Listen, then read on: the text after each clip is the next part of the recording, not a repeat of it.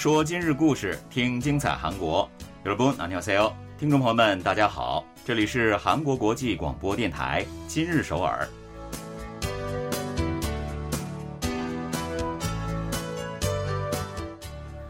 聚焦今日首尔，体会当下韩国，让我们带您走遍韩国的每个角落，让我们把最真实的韩国送到您的耳边。 各位听众，大家好，我是主持人朴龙军。听众朋友们，大家好，我是主持人立新，很高兴与您相会在今天的今日首尔。嗯，韩国人对于烧酒的喜爱啊，估计全世界人都知道吧？嗯，是的啊，要不怎么会被叫做国民酒呢？嗯，无论是喜怒哀乐，老百姓呢想喝一杯的时候，烧酒总是首选了。是的，是的。那前几天呢，韩国公正交易委员会还有食品药品安全处发布了一则和烧酒有关的消息。那称政府计划呢，从二零二三年到二零二五年分阶段的实施一项方案，建议市场上销售的烧酒等酒类呢，标明所含的热量。嗯，据韩国消费者院二零一九年的调查显示呢，一瓶烧酒所含热量是四百零八千卡，所以两瓶烧酒的热量就相当于成年人每天建议热量标准两千千卡的将近一半了。嗯，这样的一个数字呢，对于爱喝烧酒的朋友来说，不算是好消息啊。嗯，全球市场调查机构欧瑞对二十四个国家的酒类消费数量进行了分析以后，发现呢，韩国人通过酒摄取的热量是排名第一位的。哇！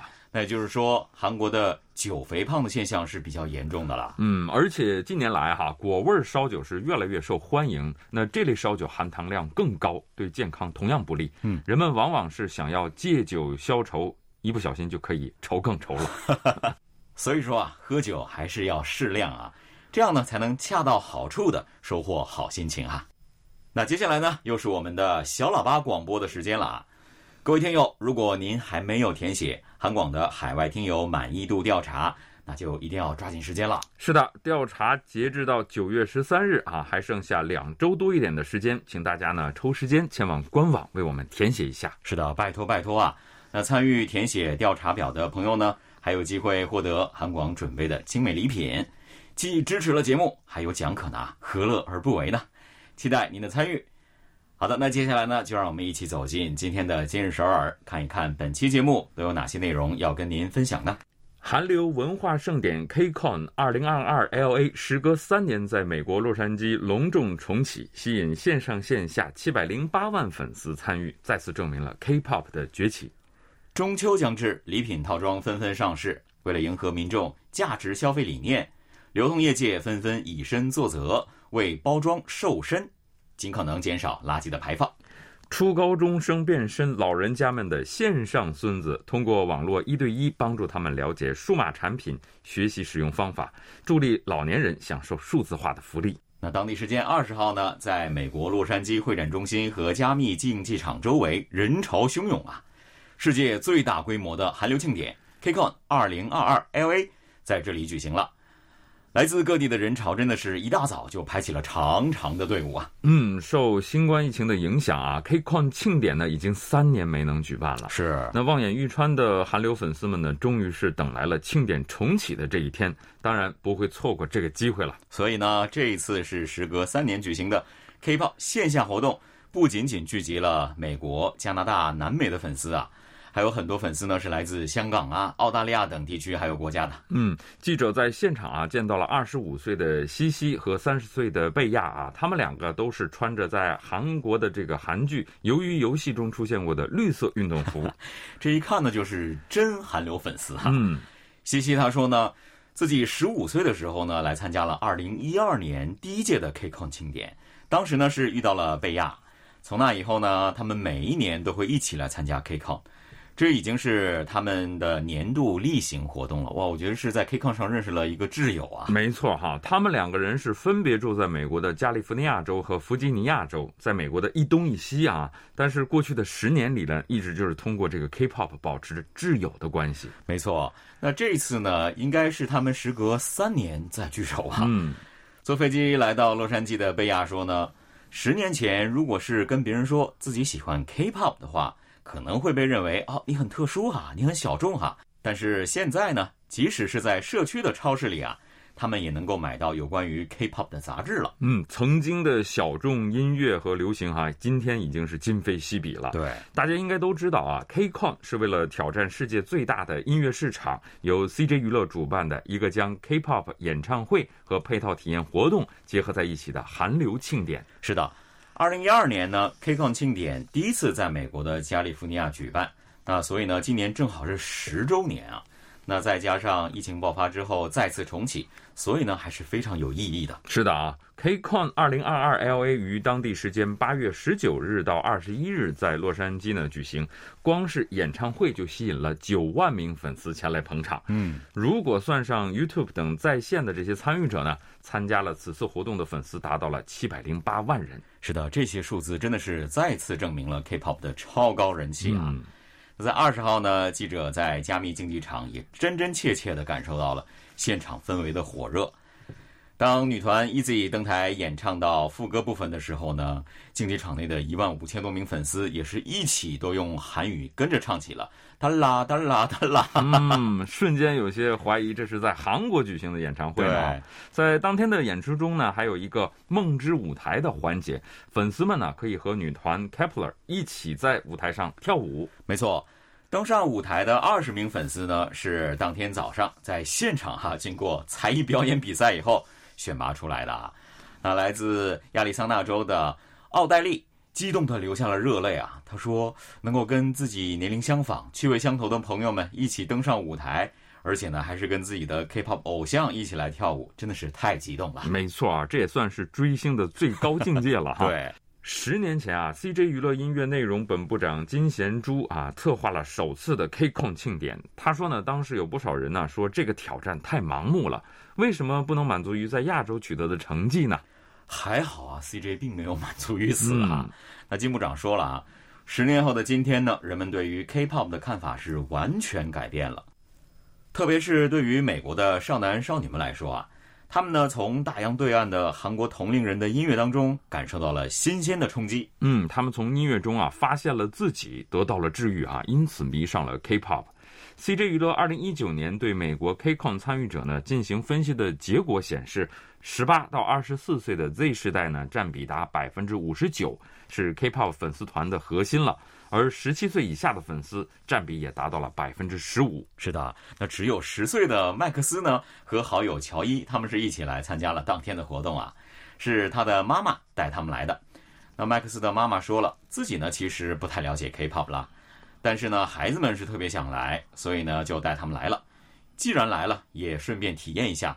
韩国化妆品，嗯，在子女们的影响下，成为 K-pop 粉丝的父母其实也不少啊。嗯，一名爸爸粉带着两个十多岁的女儿一起来看演唱会啊。他说呢，韩国歌手很有礼貌，而且歌词也是充满了正能量，所以呢，从一开始就没有反对孩子们来追 K-pop。是的，他经常会跟孩子们一起来听这个音乐，结果呢，不知不觉之间也成为了粉丝一枚啊。刚才那个合唱是不是也有这位爸爸的声音呢？CJ 娱乐的美洲代表安吉拉也介绍说，随着 K-pop 在美国国内成为主流音乐，那韩流粉圈的外围正在不断的扩大，在池袋和小学生们以及他们的爸爸妈妈们也都加入进来了。K-pop 的影响力啊，正在扩大到小学生层面哈，这也意味着韩国文化的人气呢将会持续下去，K-con 这样的韩流庆典呢也会更加的火爆，越来越多的人将深陷韩国文化的魅力之中，K-pop K 文化将会为世界带来更多的可能。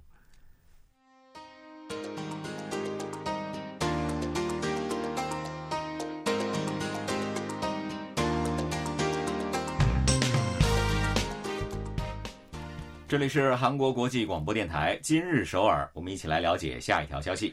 上周我们为大家盘点了便利店业界为消费者们准备的一些别出心裁的中秋节礼物。那在便利店里边呢，你能买车买房，的确是超出了我们的想象了。对，真的是很震惊啊。嗯。不过呢，除了这些脑洞大开的礼物呢，最传统的礼品套装其实呢也是在不断的变身升级啊。特别是今年。流通业界准备的中秋礼品变得越发善良了。嗯，没错啊，礼品套装是越来越绿色，越来越环保了。嗯，那比如韩国大型食品公司之一 CJ 制糖，今年就全新推出了一个环保礼品品牌 Save Earth Choice。是的，顾名思义呢，就是要保护地球，必须要进行环保活动了。那这个品牌旗下的礼品套装，所有的各种保护垫，还有购物袋等等，也都是实现了全纸化。包括老百姓最喜欢的午餐肉套装，还有香油、食用油套装的所有的包装材料呢，全部都是纸啊。嗯，去年我们就给大家介绍过哈，为了减少塑料的使用，那这家公司呢去掉了午餐肉罐头附带的塑料盖。今年开始呢，在其他包装材质上也下了功夫。没错，那今年呢，CJ 制糖把所有的套装里面的午餐肉罐头的塑料盖也都去掉了。而且呢，他们还第一次推出了去除商品塑料标签的零标签礼品套装啊！他们的紫台礼品套装呢，也是将不再使用塑料盒了。据说啊，CJ 因此呢节省了三百多吨的塑料。哇！那百货巨头之一的新世界百货呢，今年首次在中秋水果套装中呢，使用了纸质的托垫和隔板。此前呢，为了保证水果不被磕碰啊，他们一直都是在用这个海绵网和气泡膜等等啊。是的，那有关负责人介绍说呢，百货商店将会从今年中秋开始，把可回收再利用带窝纸板还有隔板等用在苹果啊、梨子等等水果礼品套装中。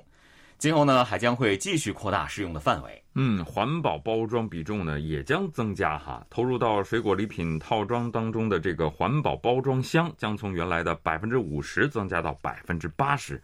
那这种纸箱用的是再生纸，而且它上面的这个图案都是用大豆油来印刷的。嗯，这也很新鲜哈。嗯，那在肉类还有水产品的礼品套装当中，常常都会用到这个保冷袋哈。之前呢，新世界百货环保保冷袋的使用量已经占到了百分之七十五了。那今后呢，剩下的百分之二十五的商品保冷袋也都会置换成为环保型。业界伙伴都在高举着环保的旗帜了。那高端百货店格勒利亚呢，自然也不会落后。今年中秋呢，格勒利亚将推出 No Plastic Package，也就是零塑套装啊。是的。在精品哈密瓜、国产芒果以及各种有机农谷物礼品套装当中呢，也将不使用任何的塑料材质的包装。不仅如此呢，百货商店还会推出各种标榜价值消费的礼品。嗯，例如由获得了农场动物福利产品认证的猪肉产品组成的猪肉套装。获得碳中和认证的葡萄酒酒庄的红酒套装，还有获得法国素食认证的护肤品套装等等啊。嗯，乐天百货呢也是新推出了获得可持续养殖渔业相关国际认证的新鲜鲍鱼礼品套装啊，以及智能农场养殖的零抗生素虾、鳗鱼套装等等。那除此之外呢，还准备了动物福利韩牛套装。素食主义简餐以及素食套装等等等等，真的是非常的新鲜。不送礼，我自己也想买一盒来尝没错哈，流通业界之所以如此积极的推出各种环保礼品套装，那最主要呢是希望能够迎合越来越重视价值消费的民众需求。嗯，特别是一直都在积极标榜环保的 MZ 时代。是的，那二十九岁的高允瑞呢，偶尔会在社交媒体上上传一些开箱视频。和奢侈品或者是限量版商品相比呢，他其实更喜欢展示环保商品了。他说了，自己越来越关注环境问题，所以呢会努力使用环保产品。那为了让更多的人也都参与进来，他也会在 Instagram 上这样的一些平台呢，积极的进行分享。在 MZ 时代中啊，Meaning Out 正在成为一种大方向啊。所谓 Meaning Out，就是积极坦率的将自己的政治、社会信念等表达出来的态度。嗯，那这种态度呢，与价值消费是相吻合的，因此呢，具有很大的影响力。那根据一家调查机构关于 Meaning Out 进行的大数据的调查，八成的 MZ 世代呢回答说。价值消费这是必要的，这意味着呢，实践价值消费的消费者会越来越多啊。对企业在这一方面的直接要求，自然也会越来越多了。是啊，哈，现在的消费者呢，越来越会花钱了。嗯，在他们眼里啊，非环保商品才是真正的奢侈品了。那所以呢，在即将到来的中秋佳节啊，业界也是纷纷推出了各种所谓的这样的善良礼品套装，来迎合消费者的需求嘛。礼品包装经过换装和瘦身展现出更新的面貌，践行了价值消费的这个中秋佳节也一定会过得更加有价值吧。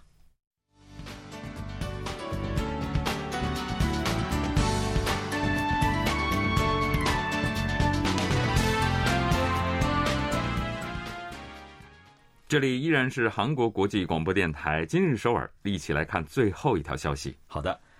从一九四六年第一台计算机诞生到现在呢，只用了半个多世纪哈，我们就已经进入到了一个前所未有的数字时代啊！互联网的迅速发展呢，也是带动了全球数字化的进程，我们的生活日新月异的便利起来了。但是呢，这一红利啊，似乎不是所有人都享受到了。尤其是在疫情之下啊，社交模式发生了巨大的变化。在年轻人们轻松地向数字世界迁徙的同时呢，不少的老年人却被各种数码产品搞得云里雾里的。嗯，是的，甚至呢还出现了“数字难民”这个词儿啊。嗯，那其实呢，我们的身边也常会遇到这样的情况。有的长辈呢，甚至还不懂得怎么样把拍下来的照片传送出去。在自助点餐机之前，也是踌躇半天，不得悻悻离开。这样的老人家不在少数。没错啊，七十七岁的何英淑老奶奶之前啊，就是一提到数码产品就头疼。但是最近呢，老人家开始扬眉吐气了。